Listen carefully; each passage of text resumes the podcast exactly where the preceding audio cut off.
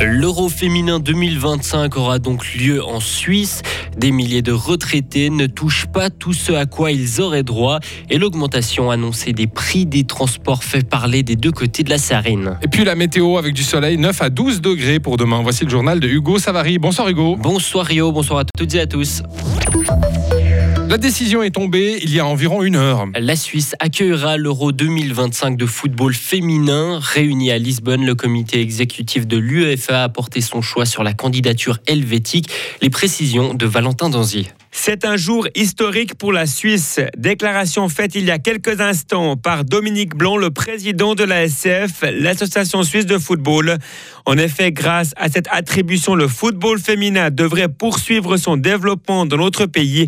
Notre équipe nationale féminine est en progrès. Elle s'est d'ailleurs qualifiée pour la prochaine Coupe du Monde, prévue durant l'été prochain en Australie et en Nouvelle-Zélande. Et d'un point de vue pratique, en 2025, le tournoi se déroulera dans huit villes Genève et Sion en Suisse romande, aux côtés de Bâle, Berne, Zurich, Saint-Gall, Thun et Lucerne. À noter que les 16 meilleures équipes européennes seront présentes. À noter également que cet euro se disputera en juin et juillet 2025. L'agriculteur de Sorens, condamné à la prison à vie en mars dernier, fait recours contre ce verdict. Le gruérien de 33 ans avait abattu un père et son fils avant de dissimuler leur corps dans une fosse à purin en mars 2020. Lors de ce procès, l'avocat de l'agriculteur avait demandé une peine de 9 ans de prison. L'aide indirecte à la presse locale et régionale devrait être prolongée et adaptée. La commission du Conseil des États en charge du dossier a donné son feu vert.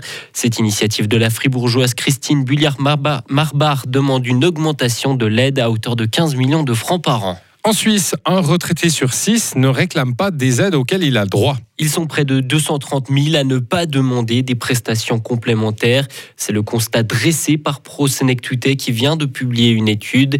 Il y a différentes raisons. Certaines personnes ignorent tout simplement l'existence de ces aides, mais d'autres renoncent aussi par honte. Alors comment améliorer l'efficacité de nos politiques sociales?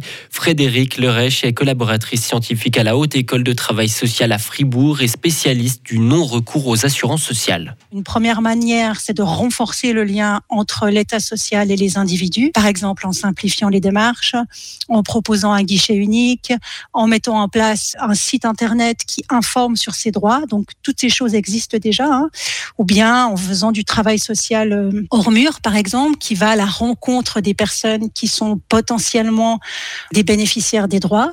Donc il y aurait toute une série de mesures qui permettent de simplifier et de renforcer ce lien entre État social et individu. Puis après, une deuxième manière de faire, ça serait de re-questionner l'état social à l'intersection des inégalités systémiques de genre, de classe, de race, pour essayer vraiment de comprendre comment les droits, dans une certaine mesure, renforcent les catégories et donc les inégalités. ProSenectute estime que si tous les retraités en Suisse touchaient les prestations complémentaires qui leur sont dues, 100 000 personnes passeraient au-dessus du seuil de pauvreté. C'est un coup bas pour la population. La Fondation romande des consommateurs est en colère suite à l'augmentation des prix des transports publics.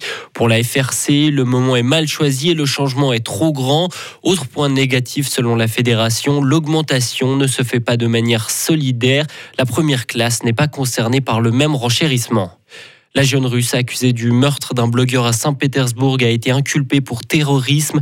Elle risque la réclusion à perpétuité. Les autorités russes accusent l'Ukraine et Alexei Navalny d'être à l'origine de l'attentat. C'est une réorientation peu banale. Il y a six ans, Jacques Douta décide de quitter son travail d'ingénieur forestier pour devenir prêtre. Un changement de métier qui implique un changement de vie, le célibat, la vie en communauté au séminaire à Givisier. Aujourd'hui, à 43 ans, Jacques Douta reste jeune dans le milieu. Dans les étudiants ici, je suis quand même surpris. On est deux à avoir dépassé la quarantaine momentanément. Il y a quelques-uns qui sont rentrés effectivement ce qui était le parcours classique à l'époque, c'est-à-dire à la sortie du collège à 19-20 ans. Mais je dirais que la majorité sont quand même plutôt des gens qui ont maintenant environ 30 ans et qui ont déjà fait une formation avant. Je pense que là, c'est peut-être aussi lié à notre époque. Hein. Les gens prennent plus de temps pour se décider. On fait deux formations. C'est peut-être plus, plus fréquent qu'à voilà, 40, 50 ans. Mais disons, étonnamment, au séminaire, il y a quand même pas mal de gens qui ont une formation avant, qui ont pas forcément pratiqué le métier avant de changer. Des gens qui rentrent tout jeunes, il y en a encore. À la sortie du collège, enfin après un bac, il y en a quelques-uns, mais c'est clairement pas la, pas la majorité.